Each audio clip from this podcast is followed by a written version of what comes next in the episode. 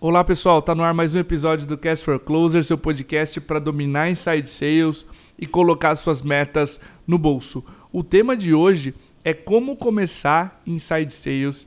A gente trouxe um caso aqui da MeTime, um cliente nosso, a Ocean Drop, e o CEO da empresa, Murilo, vai falar um pouquinho com a gente como foi a trajetória de como começar. Essa é uma dor que a gente tem sentido de outras empresas com que a gente conversa em eventos, enfim, até comercialmente falando, como começar Inside Sales, quais são as dúvidas, os percalços, as dificuldades e as cabeçadas na parede de quem está começando. Ele vai contar um pouquinho da história de como foi começar Inside Sales. Murilo, seja muito bem-vindo, cara, ao Cast for Closers. Eu adoro o produto de vocês, já falei, sou cliente e tenho orgulho demais da trajetória que a gente acompanhou. Vou comentar um pouquinho depois, desde a da aceleração do Darwin, né? Então seja bem-vindo, cara, ao nosso episódio. Fica à vontade para se apresentar, para comentar um pouquinho o que é o Ocean Drop, o que é alga, enfim, o que é um superalimento. E vambora, cara, seja bem-vindo.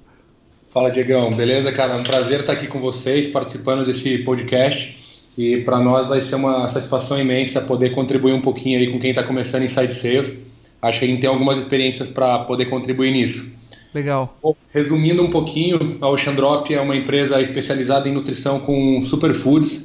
Para quem não conhece muito bem, o superfood é um alimento com qualidade nutricional avançada, ou seja, ou ele vai ter muita concentração de um nutriente só, ou ele vai ser muito variado é, nos nutrientes na composição. E com isso você consegue basicamente simplificar a sua nutrição consumindo algumas cápsulas, no nosso caso de algas e microalgas, no qual é um tema que nós somos profundamente especializados, já que a empresa é fundada por oceanógrafos. Então, para quem quiser conhecer mais, depois busca lá, tem Facebook, Instagram, pode entender um pouquinho mais do que é esse nosso cenário aí. Legal, cara. A gente, contextualizando, pessoal, a MeTime e a Ocean Drop foram aceleradas pela mesma aceleradora, o Darwin Starter. A gente começou trabalhando, a gente continua no, no local do Darwin, né, Murilo? Mas a gente, come, a gente começou todas essas empresas trabalhando no mesmo local e conversando com a Ocean Drop. A gente viu os pivôs da empresa, enfim. A gente notou que eles queriam começar, a gente teve essa conversa, pô, vamos começar em Side Sales. E a gente começou a acompanhar essa trajetória desde o começo. Murilo, eu queria que você abrisse o episódio contando como foi o começo dessa nova operação de Inside Sales para os nossos ouvintes que querem começar e entenderem a primeira fase da operação. Lembro que você fazia as primeiras ligações do nosso lado. Conta pra gente como foi o começo dessa operação. Tá, beleza. Bom, para fundamentar um pouquinho também, é, a gente iniciou com uma empresa com DNA digital, então a gente entendeu que a nossa venda deveria ocorrer por e-commerce no início da jornada. Aconteceu que no meio do caminho a gente percebeu que uma parcela dos nossos clientes se encontravam nas lojas físicas procurando produtos similares e, consequentemente, a gente estava perdendo uma fatia de mercado. Foi aí que a gente entendeu que a gente precisava iniciar um novo método de venda que atendesse em lojas de produto natural, mas a gente, por característica, era uma startup com recursos extremamente limitados, uhum. tanto de pessoas como de dinheiro, e, consequentemente, não poderia fazer uso dos métodos tradicionais. Né? Normalmente, utiliza-se o representante ou o distribuidor para estar tá fazendo essa venda, e a gente fez uma análise desse cenário, desse método de venda, entendeu que ele não era para gente. É, por força do destino, aí eu imagino que você estava do nosso lado, né, na aceleradora, e estava bem na minha frente um método que poderia ser testado, porque até então ele não era utilizado para fazer esse tipo de venda no meu mercado, e aí foi então que a gente iniciou. Bom, no início, acho que como toda startup, aí o CEO tem um papel relevante nas vendas. É, eu mesmo passei a mão no telefone, comecei a usar o sistema de, de vocês aí como é, uma ferramenta mesmo, uma tecnologia para que eu pudesse vender. E não teve muito segredo, cara, porque na realidade, no meu caso, eu estava querendo quebrar o status quo da venda dentro daquele mercado, que já era muito bem estabelecido. Então, é, eu criei uma hipótese de que eu conseguiria vender alga por telefone. Né? E, e, através disso eu comecei a de fato oferecer como um vendedor ofereceria diretamente na loja, só que com uma comunicação mais técnica, uma relação de maior confiança, já que eu tinha é, muita pontualidade nas ligações, eu ligava no horário que o cara me, é, me pedia para ligar. Se ele não conseguia me atender, isso não era um problema, porque eu ligava de novo. Então, na prática, foi muito tentativa e erro, vamos dizer assim mas basicamente uma validação de hipótese. Alguém pode comprar meu produto por telefone e para validar isso, cara, não teve outro método. Eu passei a mão no telefone, comecei a falar com os clientes e ver como isso se comportava, até que a gente fechou o primeiro. E a partir dali a gente começou a desenvolver o negócio em cima disso. Legal. Eu ainda lembro, cara, a gente era em cinco ou seis aqui no processo de aceleração. Eu lembro, pô, tem um cliente do seu lado usando o seu produto. Eu lembro que quando você fez a primeira vez foi um Harlem Shake, a galera saiu da mesa aqui, a gente comemorou juntos teu primeiro cliente. E, cara, você comentou uma conversa que a gente teve que tu fechou as 10 primeiras vendas, né? Foi você que executou essa primeira validação.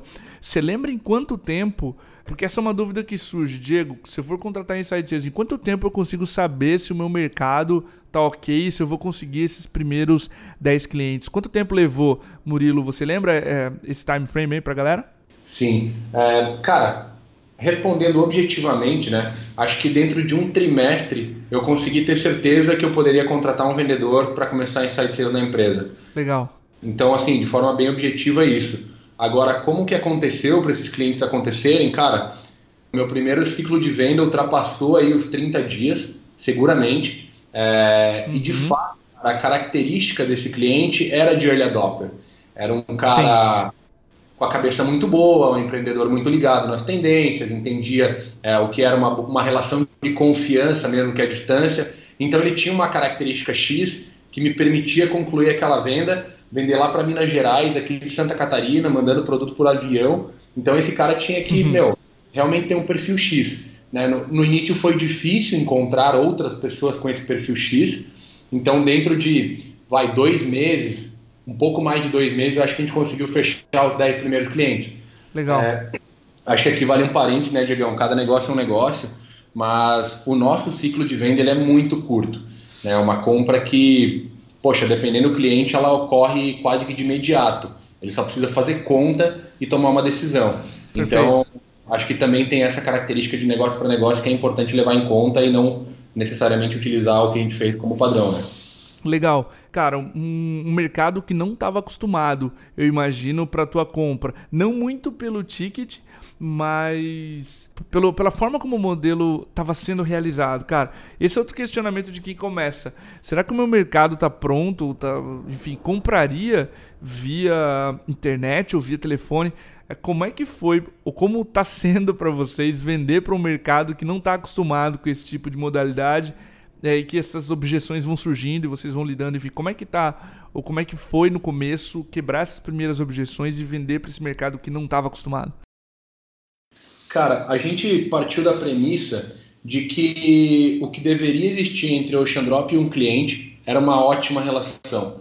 Né? A gente deveria ser. Legal. A gente não deveria vender para esse cara, a gente deveria fazer ele vender mais. A gente partiu desse princípio.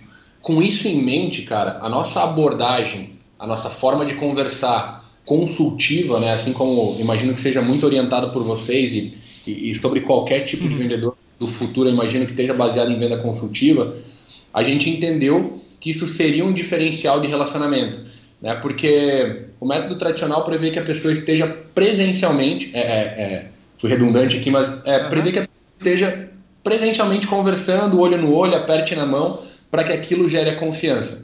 No nosso caso, a gente entendeu que essa confiança, que era o, o pilar da relação, poderia ser estabelecido de outra forma, com compromisso. Né?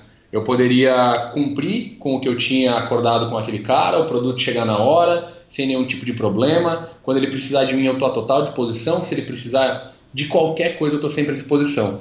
E isso foi o que a gente entendeu que, apesar de eu não estar presente, poderia gerar diferencial. E unindo tudo isso, cara, isso foi é, de fato se concretizando. Né? Realmente, assim, ao longo do tempo, hoje a gente já tem mais de 200 clientes, ao longo do tempo, de um pouco mais de um ano de trabalho, a gente nunca foi questionado sobre não estar presente. Então, Legal, então, acho ótimo. Esse é o, é o ponto principal. Nunca houve questionamento. Cara, vocês não vão vir aqui na minha loja? Isso nunca foi tocado no assunto, justamente pelos diferenciais que a gente estabeleceu e eu falei que a gente focou no início. Eu lembro que você, você até mencionou que a confiança que o rap tinha por não perder o prazo, se ele dizia que ele ia ligar a tal hora, ele ligaria a tal hora. Isso, frente a outros modelos, estava trazendo vantagem para vocês, porque ele não perdia uma visita, porque ele estava numa visita anterior, enfim. É um pouco disso também, certo? Tá coberto de razão, cara. O, o representante vai pra rua, ele chega na loja, o cara não tá, tá perdido. Ele tem que viajar 10 quilômetros para encontrar o próximo. Eu consigo ligar, cara, até 10 vezes para a mesma loja no dia. Não tem problema. Eu consigo, vai, abre aspas, fazer 40 visitas por dia, coisa que é humanamente impossível no modelo tradicional. Legal. Falando em termos de resultado, cara, qual que é, é o resultado de Inside Sales? O que, que ela representa para o negócio de vocês hoje? Se preferir abordar percentualmente, fica à vontade, mas para a gente trazer um pouco em números, o que, que isso está ajudando vocês hoje, cara, essa modalidade? Tá. Hoje ela representa aproximadamente 30 a 35% do faturamento da empresa. Legal. É, dado que, como eu comentei no início, a gente é uma, uma empresa que se lançou com a estratégia digital como core de negócio, né? a gente foca na venda no nosso canal próprio, que é um e-commerce, e isso passou a ser uma estratégia complementar de exposição de marca, de vendas, é, de ativação de público, de alcançar um novo mercado. Perfeito. Então, ao mesmo tempo que ela tem uma representatividade menor, ela nos custa também significativamente menos aqui na empresa. De outro lado, se eu comparar as minhas métricas de ROI, né, o retorno sobre o investimento, é, eu consigo chegar tranquilamente na casa de 10 ou 11, né? Para cada um real que eu invisto, eu consigo que retorne 10, 11, depende Caramba. do mês. Uhum. Já no B2C, eu não consigo chegar nem próximo disso. Né? Minhas métricas vão girar em 6 e 7. Então, em termos de eficiência, apesar de não ser a maior representatividade da empresa, é, é muito expressivo. Bacana, cara. Tu fez uma comparação do teu B2B quando você vende para loja e do B2C quando você vende no e-commerce. Uma grande dúvida, uma coisa que o pessoal sempre faz ao implantar Inside Sales é comparar as modalidades, tá? E aí a pessoa diz, pô, Diego, como é que Inside Sales se compara com Field Sales, com representação comercial? Enfim, eu sei que vocês fizeram um experimento aí de comparar duas modalidades. Conta um pouquinho pra gente como foi esse experimento, o que, que vocês compararam. Você se refere ao, ao modelo de representante, né, Diego? Isso, é, o que tu comentou no início. Tá, beleza. A gente tem hoje dois representantes operando. Um fica em Florianópolis e outro em Porto Alegre. Uh, na época que a gente iniciou em Site Sales, como era uma hipótese, eu fiz uso do método tradicional também para justamente comparar eles. Legal. Hoje, eu, eu, ainda tenho esses dois representantes por uma questão de que se transformou uma relação é, de amizade e, e que, dentro do possível, esses meus representantes fazem um bom trabalho. A nível de comparação, cara, hoje o que eu consigo, por exemplo, eu acabei de contratar mais um vendedor, mas eu estava com dois até agora, então meu time era bem pequeno, era um pré-vendedor e um vendedor. Perfeito. É, hoje já tem o ciclo completo, né? O pré, o vendedor e o pós-venda. Quando eu tinha dois caras, por exemplo, eu chegava a fazer uma métrica por pessoa uh, vezes superior, no mínimo, uhum. se comparado aos meus representantes. Né? Então, cara, acho que sem mais delongas, né? Isso aí já o número é. próximo disso. E outra, sem essa galera tá na rua, enfim, com um custo menor que tu havia comentado no início, né?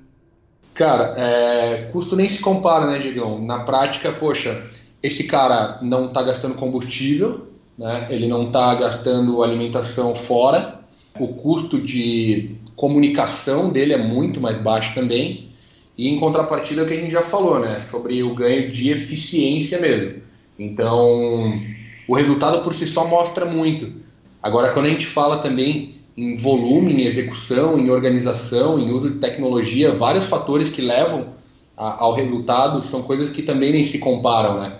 Por exemplo, poxa, hoje, se eu precisar de uma, uma informação de cliente, ou se eu precisar de dados de cliente, pô, eu puxo em segundos. É coisa que um cara na rua é, sequer consegue tomar nota.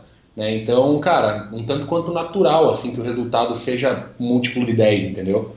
Perfeito. Cara, a gente conheceu a operação de vocês, você acabou de comentar é, todos esses resultados, está fazendo 10 vezes com Inside Sales o que um representante comercial consegue fazer. Está fazendo quase duas vezes o ROI do teu e-commerce. Para a gente finalizar com uma mensagem, enfim, o que, que foi essencial na estratégia ou na atitude de vocês perante Inside Sales que deu tão certo? É se a gente pudesse passar isso para a audiência que está começando, decidindo se ainda vai implantar Inside Sales, o que foi o fator que você imagina, ou os fatores que você imagina que tenham mexido o ponteiro e feito sucesso dessa estratégia para vocês nesse mercado que não conhecia, não sabia que era possível comprar online? Tá. É, vou colocar numa frase, mas são três fatores principais que eu percebo. Eu acho que para que essa estratégia funcione, a gente precisa de vendedores uh, extremamente consultivos. Eu nunca estou vendendo um produto, eu estou sempre consultando clientes. uh, eu preciso de máxima transparência e compromisso. Né? Eu preciso com que haja uma relação ganha-ganha é, e isso fique transparente e tudo que eu prometa eu entregue. Legal, é, legal esse ponto. E eu ganho a confiança através desse compromisso. Né? Então, sempre que houver uh, qualquer necessidade desse cara, eu esteja realmente à disposição muito rápido e resolva o problema sem burocracia. Então, isso supera, cara, uh, esses três fatores aí: é, ser consultivo, ser transparente é, e dar o suporte, por mais que sejam pilares básicos, se bem feitos, cara, eles superam qualquer uh, estratégia presencial. Tudo bem, a estratégia presencial também pode contar desses fatores, não estou dizendo que isso não ocorra, mas você consegue se organizar melhor dentro de casa, consequentemente você consegue fazer bem melhor.